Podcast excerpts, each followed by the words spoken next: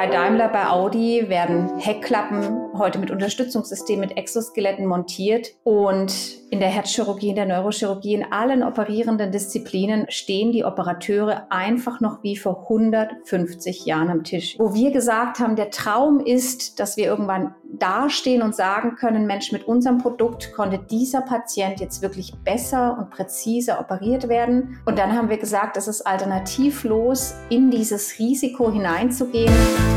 So geht Startup. Mit Georg Räth.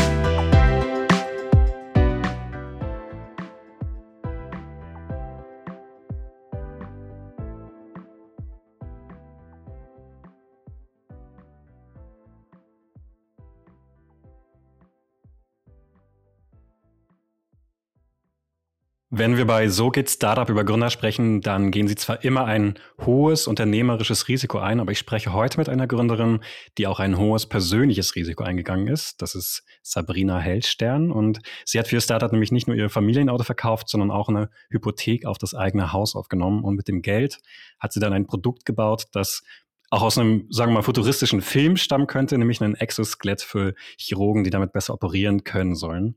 Und warum sie für dieses Produkt alles auf eine Karte gesetzt hat, das will ich heute herausfinden. Ich bin Georg Reth, Journalist bei Gründerszene und hallo Sabrina. Hallo Georg. Schön, dass wir heute miteinander sprechen. Du hast ja, wenn man so sagen möchte, alles auf eine Karte gesetzt. Ich finde, das ist Unternehmertum, wie ich es mir häufiger wünschen würde. Und andere könnten das vielleicht aber auch als fahrlässig einstufen. Äh, wie war das in deinem persönlichen Umfeld, als du vielleicht eröffnet hast, dass dein Leben jetzt quasi diesem Projekt gewidmet ist, wo ja auch am Anfang null klar ist, ob das überhaupt irgendwann realisiert werden kann? Ja, das ist ein wichtiger Punkt, den du beschreibst. Ich sag mal, im Nachhinein oder auch zum jetzigen Zeitpunkt erzählen sich viele rückwärts gesehen viele Geschichten einfach, schnell, amüsant und unterhaltsam. Aber damals hatte man ja noch nicht den Blick von heute. Und es war ja damals so, dass die Chirurgen wirklich mit ihrer Not auf mich zugekommen sind, auf mich als Privatperson. Ähm, ich komme ja aus dem Vertrieb in der Medizintechnik. Mich hat auch schon immer Produktion, Entwicklung fasziniert. Und sie haben mir ihr Problem geschildert, dass sie unter Schmerzen arbeiten müssen, aber dass sie doch halt auch müde werden während der laufenden Operation. Und ja, bei Daimler, bei Audi werden Heckklappen heute mit Unterstützungssystemen, mit Exoskeletten montiert. Und in der Herzchirurgie, in der Neurochirurgie, in allen operierenden Disziplinen stehen die Operateure einfach noch wie vor 150 Jahren am Tisch. Ich kann nachher gerne da noch genauer drauf eingehen. Aber um deine Frage konkret zu beantworten, ja, man wusste damals, in keinster Weise, wie muss so ein Produkt, so ein Unterstützungssystem für Operateure aussehen, damit es ihnen hilft. Und es war natürlich ein immenses Risiko, weil viele haben mich natürlich gefragt, und was ist, wenn ihr die Lösung gar nicht findet? Wenn ihr das falsche Produkt entwickelt, wenn ihr vorher pleite geht. Und ja, das war damals ein hohes Risiko. Wir haben auch als Familie auf manches verzichtet, was Urlaub angeht, was Neuanschaffungen angeht.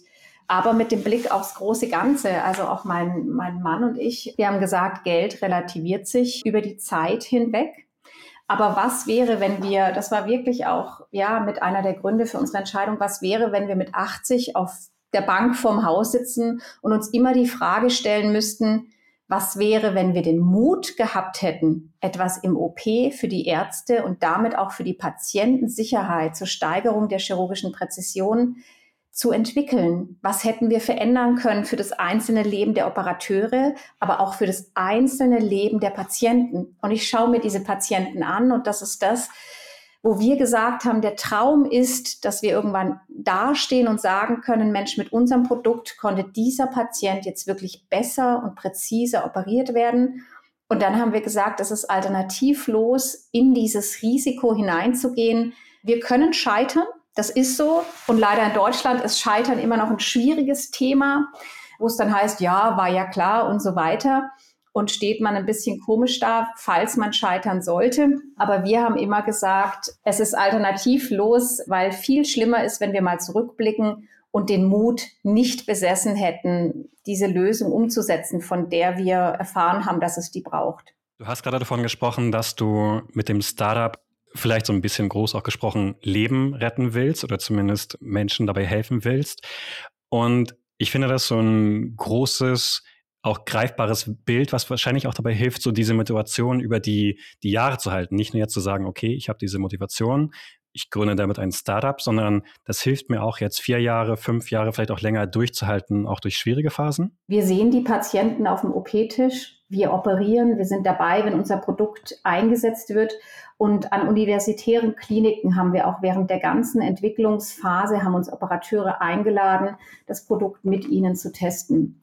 Und genau diesen Bezug möchte ich niemals verlieren. Das ist eine meiner größten Motivationen, diese Patienten zu sehen.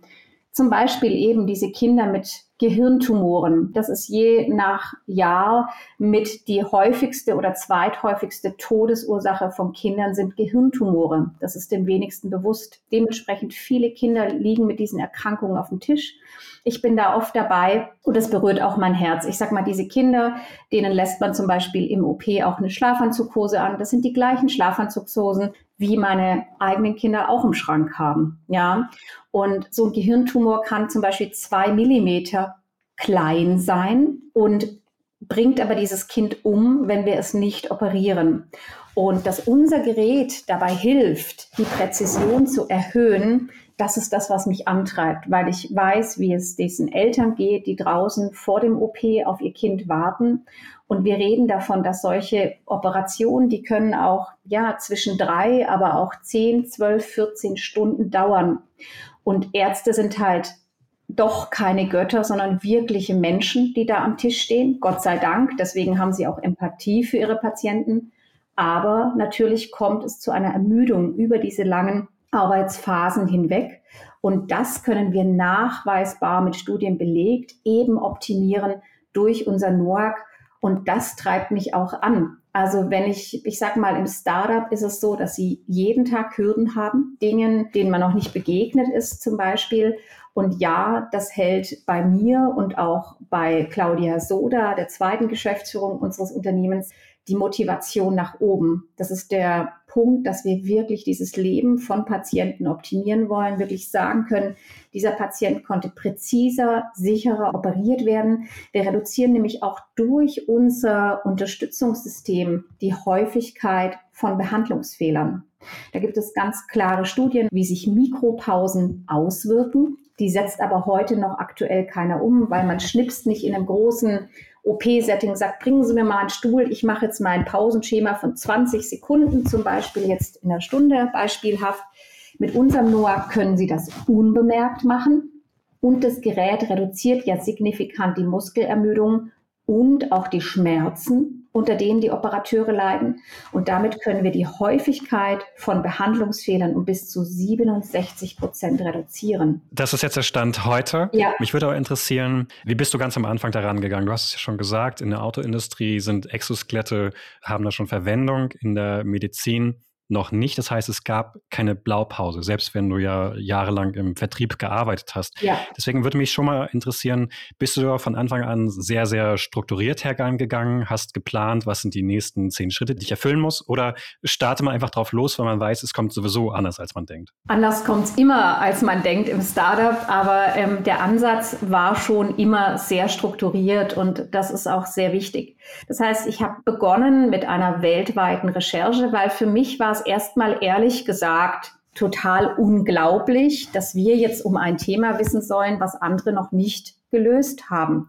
Ich habe gedacht, Mensch, in Japan, in USA, irgendwo muss es doch eine Lösung für dieses Problem geben, weil das kann man sich am Anfang kaum vorstellen, dass man der Erste sein soll, der dieses Problem anpackt.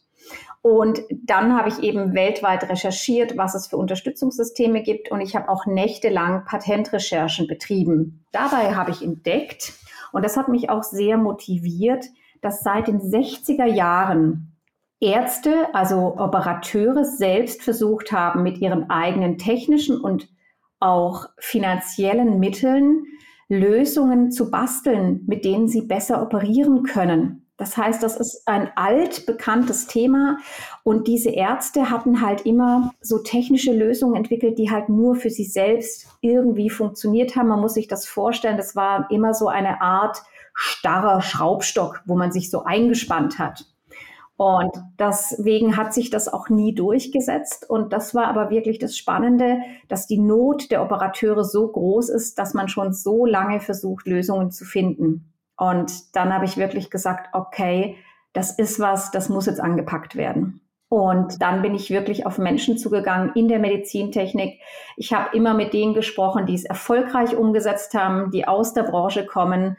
Und jeder war bereit, mir auch diese Expertise zur Verfügung zu stellen, weil sie gesagt haben, ja, dieses Problem ist so groß, das muss angepackt werden.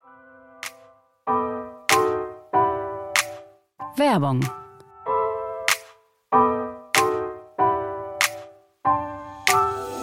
Fehler können jedem passieren, aber auch teure Folgen haben. Mit den branchenindividuellen Haftpflichtversicherungen von Hiscox sichert ihr euch gegen Business-Risiken ab. Dabei stellt ihr eure Versicherung ganz nach Branche, Bedarf und Situation als Baukastensystem zusammen. Schon mit dem Grundbaustein, einer Berufshaftpflichtversicherung, seid ihr vor teuren Vermögensschäden geschützt. Jetzt informieren unter hiscox.de slash so geht Startup.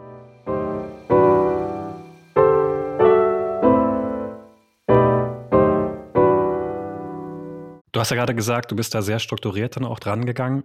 Ich hatte mir bei euch auf der Seite, ich glaube, das hieß bei euch Storyline angeschaut und wie man es erwarten kann, ist es bei einem Medizinprodukt deutlich länger und komplexer als beispielsweise bei einer simplen App. Ja, also es gibt die verschiedenen Prototypenstadien, Patente, hast du gerade schon erwähnt, die ihr dann ja auch selbst hattet, Studien, wissenschaftliche Tests an Menschen.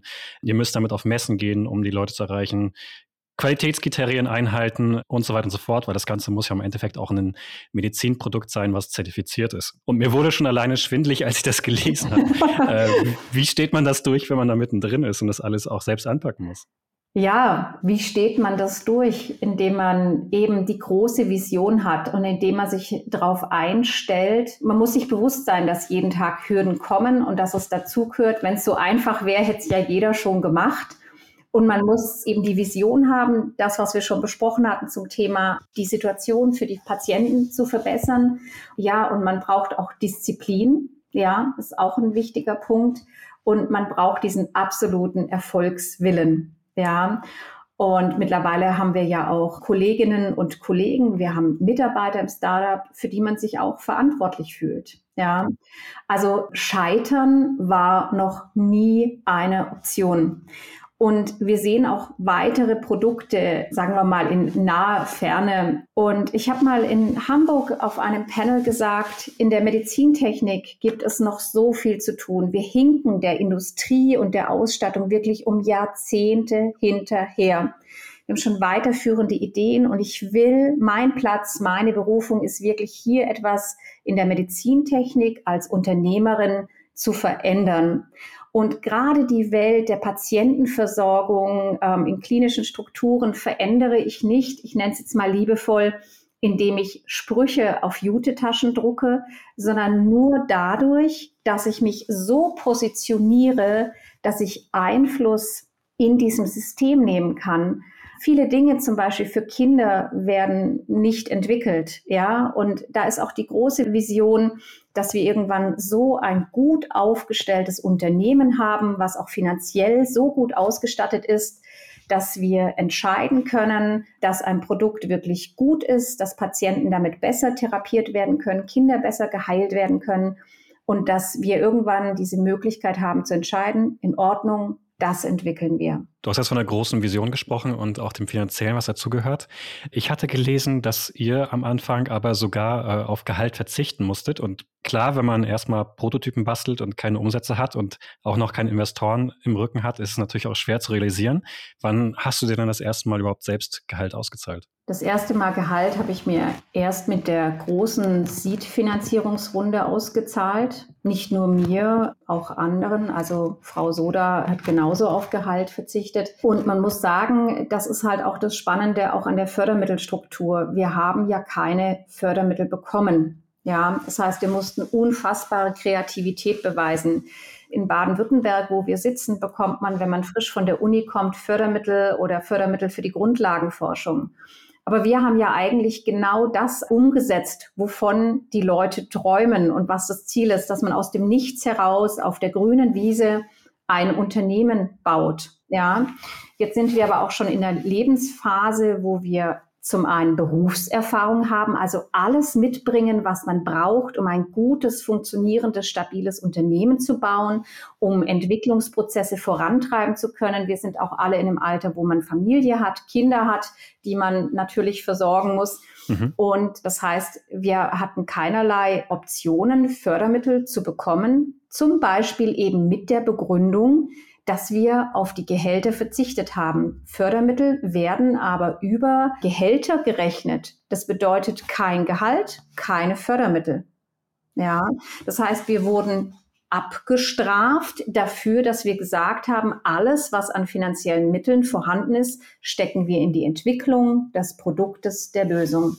Und dann waren wir auch noch schneller als alle anderen und diese Faktoren haben dazu geführt, dass wir keine Fördermittel bekommen haben. Was ja auch dann so ein bisschen ein Henne-Ei-Problem ist. Aber du meintest gerade, ihr musstet dann sehr kreativ werden. Was bedeutet das? Es war ja ein völlig neues Produkt. Die äh, Medizintechnik hat hohe regulatorische Anforderungen. Wir haben ja schon entwickelt unter dieser neuen Medical Device Regulation, MDR, wo man ja auch in den Medien gerade sehr viel hört. Und wir haben ja auch weitere Expertise gebraucht dann mussten wir Experten zu Rate ziehen, die wir auch am Anfang noch gar nicht bezahlen konnten. Und das Schöne war, dass aber viele Menschen diese Expertise uns gerne zur Verfügung gestellt haben, wie so kleine Perlen, die sich aufreihen an der Schnur, die auch zum Endergebnis dann führt und die uns soweit auch vorangebracht hat, dass wir dann die ersten Investoren gewinnen konnten. Weil wir haben damals immer gesagt, wir haben kein Kapital, wir müssen aber so hochprofessionell arbeiten, wie die großen Medizintechnikkonzerne. Nur ohne Kapital, deutlich schneller, aber mit der gleichen Expertise und Professionalität. Sind diese Personen, die du gerade genannt hast, auch die, die in eurer Gesellschafterliste, ich glaube, ich hatte 15 Parteien gezählt, die ein bis drei Prozent am Unternehmen halten. Sprichst du von diesen Parteien? Ein bis drei Prozent, also unsere Investorengruppe hält etwas mehr als ein bis drei Prozent. Man muss aber sagen, wir haben eigentlich nur drei große Investorengruppen. Man findet im Handelsregisterauszug natürlich mehr Namen von Investoren. Die sind aber sozusagen alle gepoolt in zwei großen Investorengruppen. Das ist einmal die Venture League in Hamburg und das ist einmal Gateway Ventures, die sitzen in Wien. Und das Wichtige als Startup auch für kommende Finanzierungsrunden ist, man nennt es im Startup-Sprech, dass man sein Cap-Table sauber hält. Das heißt, ganz wichtig ist, dass man nicht mit vielen Investoren verhandeln muss. Wir haben die gepoolt. Das heißt, wir können alle Entscheidungen des Unternehmens innerhalb von fünf Bankarbeitstagen treffen. Das wäre nämlich meine Frage gesehen. Ich habe diese urendlange Liste gesehen und dachte mir, okay, das könnte echt Schwierigkeiten geben, da Entscheidungen zu fällen. Genau, und das löst man dann eben, also wir haben vom ersten Moment an, vom ersten Gesellschaftervertrag, den wir aufgesetzt haben, haben wir das Unternehmen immer auf Wachstum ausgerichtet. Und da sind die schnellen Entscheidungen das A und O. Und deswegen durften viele mitinvestieren, aber wie gesagt, die sind gepoolt worden. Und damit stellt man diese schnelle Entscheidungsfähigkeit sicher. Und dann könnten da auch 100 Leute drinstehen es macht keinen Unterschied, sondern es geht dann um die Kapitalsumme und um die schnelle Entscheidungsfähigkeit. Du selbst hältst ja noch 40 Prozent, bist damit vermutlich die größte Anteilseignerin. Kannst also das meiste bestimmen, kannst das letzte Wort haben, wenn man so äh, Platz sagen möchte. Ist dir das wichtig, quasi so diese Vision des Unternehmens weiterhin vorantreiben zu können? Ich sage mal so, die Firma ist das dritte Baby sozusagen, ja. Das möchte man vorantreiben können. Man muss aber auch sagen, es geht um die Vision, also es geht weniger um das eigene Machtgefühl. Und man muss sagen, für mich ist immer ein Punkt extrem wichtig. Entscheidungen müssen nach Plausibilität getroffen werden. Entscheidungen müssen unter Einbeziehung aller relevanten Punkte betrachtet werden. Und ich bin sehr dankbar, dass Frau Soda und ich uns kennengelernt haben. Sie ist ja mittlerweile eben genauso wie ich geschäftsführende Gesellschafterin des Unternehmens. Sie ist ja Ingenieurin, Betriebswirtin, hat viele Jahre Erfahrung in der Medizintechnik und wir ergänzen uns unfassbar gut. Also wir treiben die Vision mit dem gleichen unerbittlichen Ehrgeiz voran, den es braucht. Und wir ergänzen uns aber in unseren Fähigkeiten sehr, sehr stark. Und das ist ein Schlüssel auch zum Erfolg des Unternehmens, weil wir verstehen uns gut. Wir sind aber auch unsere härtesten Kritiker. Und das führt am Ende zum besten Ergebnis. Ja, und das ist sehr, sehr wichtig, auch dieser kritische Austausch, die kritische Diskussion um Punkte, und ich will jetzt nicht zu sehr in die Details des Beteiligungsvertrages eingehen, aber auch die Investoren haben natürlich ein Mitspracherecht bei uns. Und ich glaube, dass wir eine sehr gute, elegante Lösung gefunden haben, wie wir das in Entscheidungen machen. Und von dem her muss ich sagen, dass wir auch in operativen Themen einen ganz tollen äh, Austausch haben mit den Investoren. Das funktioniert sehr, sehr gut. Dann auch die Kollegen, die bei uns arbeiten oder auch die Ingenieure, ähm, die ja auch Mitgesellschafter sind vom mechanischen Part, finden genauso Gehör. Und ich glaube, das ist das Wichtige. Ich sag mal, wir als Geschäftsführung sind dann der Dirigent, aber die große Frage ist immer, was braucht das Unternehmen? Und so muss entschieden werden. Und ja, und ich glaube, das ist, hat sich als sehr zielführend und gut erwiesen. Du hattest vorhin erzählt, dass ihr auch auf Panel aufgetreten seid und ich hatte auch noch zusätzlich gesehen, dass ihr wirklich eine höhere Anzahl von Gründerpreisen erhalten hattet. Das war jetzt nicht unbedingt immer der erste Platz, aber dennoch auffällig, wie oft ihr da teilgenommen habt. Vielleicht waren es sogar noch mehr Teilnahmen und ihr habt keine Auszeichnung erhalten, wer weiß. Aber mich würde mal interessieren, was so dieser Grund dafür ist. Und das ist vielleicht auch ein Tipp von dir für andere Gründer. Ja, gerne. Ich glaube, wir haben uns maximal zu zwei weiteren Preisen, die ich jetzt präsent im Kopf habe, angemeldet, wo wir nichts gewonnen haben. Aber die Gründerpreise, die waren für uns schon sinnvoll. Also gerade auch der Gründerpreis Baden-Württemberg, das waren unsere ersten siebeneinhalbtausend Euro, die wir damals einnehmen konnten, die wir direkt in die Umsetzung von einem Prototypen investieren konnten. Ich sag mal, guter Journalismus bewirkt auch so viel Gutes. Ja, und dafür sind gewisse ähm, Fernsehberichte, Pressemitteilungen, so ein Podcast wie deiner, wirklich was Tolles, weil das uns vernetzt mit anderen Menschen, es vernetzt uns mit Ärzten, mit Investoren, es bringt einen in der Vision voran. Und wenn ich auch denke an Weconomy zum Beispiel, das ist ja ein sehr hochkarätiger Preis. Ich sag mal, hier aus Tübingen hat es vor uns der CureVac-Gründer Ingmar Hör zum Beispiel gewonnen. Ja, was wir toll finden, er sitzt jetzt auch mit in der Jury und der Preis hat uns kein Kapital eingebracht, sondern was noch wertvolleres ein ganz hochkarätiges Netzwerk. Und wir sprachen ja auch gerade über Entscheidungen. Das Wichtigste ist, ein Netzwerk von Experten zu haben und bei diesen Hürden, die man jeden Tag hat, Ansprechpartner zu haben, die vieles schon erlebt haben. Und Frau Soda und ich bei Herausforderungen, wir rufen diese Kontakte an. Wir haben auch ein Advisory Board und dann challengen wir diese Themen ja, das gibt einem oft nochmal eine andere Sichtweise, neuen Input, dann am Ende gute Entscheidungen treffen zu können. Von dem her war Economy mit einer der, der besten Unternehmenspreise. Ihr habt ja auch ein ganz großes Thema bei euch, nicht nur eben, dass man dieses Produkt entwickeln muss, zertifizieren muss, sondern wenn es dann eben da ist, und ich glaube, ihr seid seit Ende vergangenen Jahres damit dann gelauncht, muss man es ja auch verkaufen. Und deswegen würde ich gerne mal mit dir zum Thema Vertrieb sprechen. Mhm. Das ist ja gerade im Medizinbereich und auch in einem höherpreisigen Bereich, wo es bei euch eher darum geht, wahrscheinlich dann in den Kliniken auch mit den höheren Stellen, den Entscheidern zu sprechen, von eher oben ein, ein schwierigeres Thema? Ist es da etwas, wo man vielleicht eher mit Beziehungen arbeitet oder lassen sich Kliniken da tatsächlich nur von den blanken Zahlen überzeugen? Ich sag mal, das Schöne ist wie immer, dass Beziehungen am Ende auch im Vertrieb entscheidend sind. Menschen möchten mit Menschen Geschäfte machen, aber Zahlen, Daten, Fakten müssen natürlich stimmen. Und natürlich haben wir einen völlig anderen Business Case, wie wenn wir jetzt irgendein B2C-Produkt verkaufen würden. Die Entscheidungswege sind ganz andere in den Kliniken. Auch ähm, der Sales Cycle ist von der Dauer ein ganz anderer.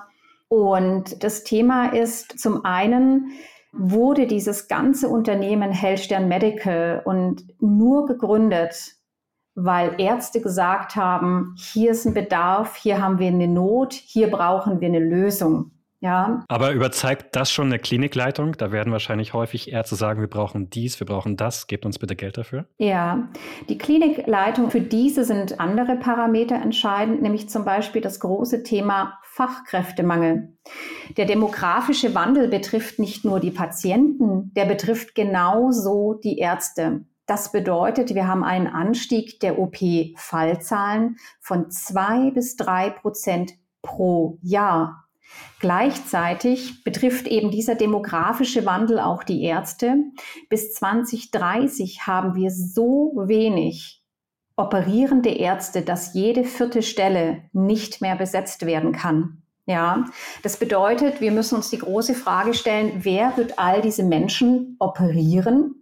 Das andere Thema ist, wenn Sie eine komplexe, zum Beispiel eine Tumoroperation haben, wünschen Sie sich einen erfahrenen Operateur.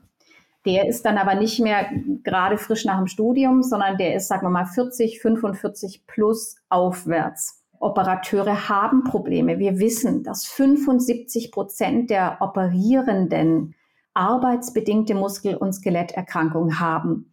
Im Beispiel, ich nenne es jetzt mal liebevoll, die normal arbeitende Bevölkerung liegen wir bei 22 Prozent.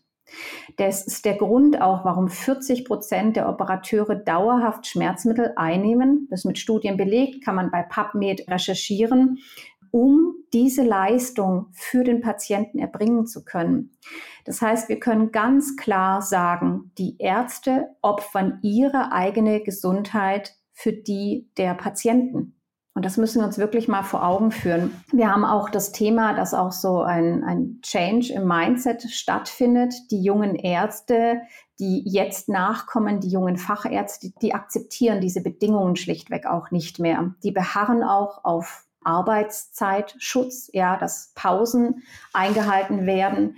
Und sie haben auch wirklich keine Lust mehr unter Schmerzen zu arbeiten. Das heißt, dass es auch einen Konkurrenzdruck gibt zwischen den operierenden und nicht operierenden Fachdisziplinen in der Medizin, weil dann sagen die Ärzte, warum soll ich dann in OP gehen? Dann gehe ich vielleicht in die innere Medizin oder in ein anderes Fachgebiet, weil da muss ich nicht unter Schmerzen eine Kamera halten. Wir bilden hochqualifizierte Ärzte aus und aktuell haben wir Arbeitsbedingungen, die sie wirklich selbst krank machen. Und das ist aber ein Argument, was Klinikleiter, Geschäftsführer von Kliniken verstehen. Sie müssen sich neu ausrichten, um überhaupt Fachkräfte A halten zu können, B akquirieren zu können. Im Moment brauchen sie 100 Tage, um eine ärztliche Stelle besetzen zu können. Und es sind Kosten, die da auflaufen. Und sie müssen auch jungen Nachwuchs in ihre Klinik generieren können. Und dazu ist der NOAC einfach, ja, das Hilfsmittel für die Geschäftsleitung.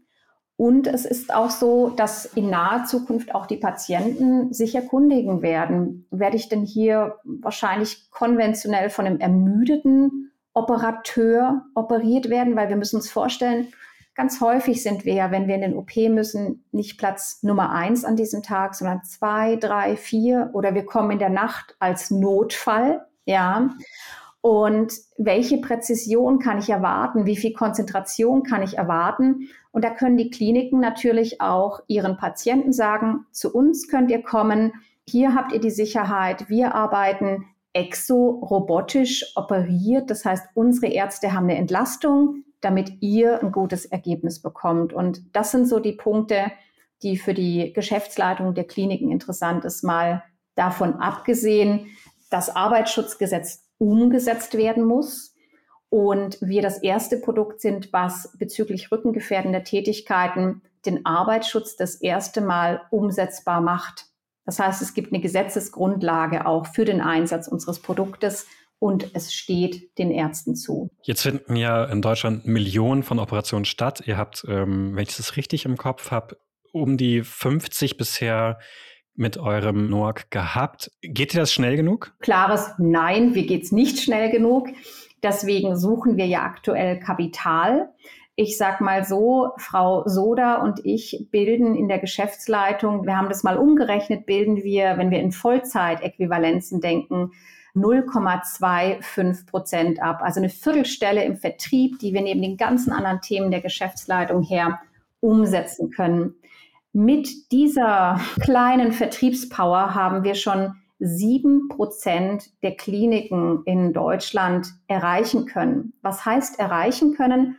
Das bedeutet, wir waren ja auf den Fachkongressen unterwegs, von der Herzchirurgie über der Gynäkologie, Allgemein- und Viszeralchirurgie und das Feedback war richtig toll. Und das heißt, die Ärzte sind in unserem Produkt gestanden, haben es gefühlt, haben es ausprobiert und Aktuell warten 98 Kliniken darauf, von uns besucht zu werden, dass wir eine sogenannte Demostellung machen, also mit dem NOAC in ihren OP kommen, dass sie ihn, er ist ja jetzt ein zugelassenes Medizinprodukt, das heißt, jeder kann es testen, jeder kann es offiziell einsetzen.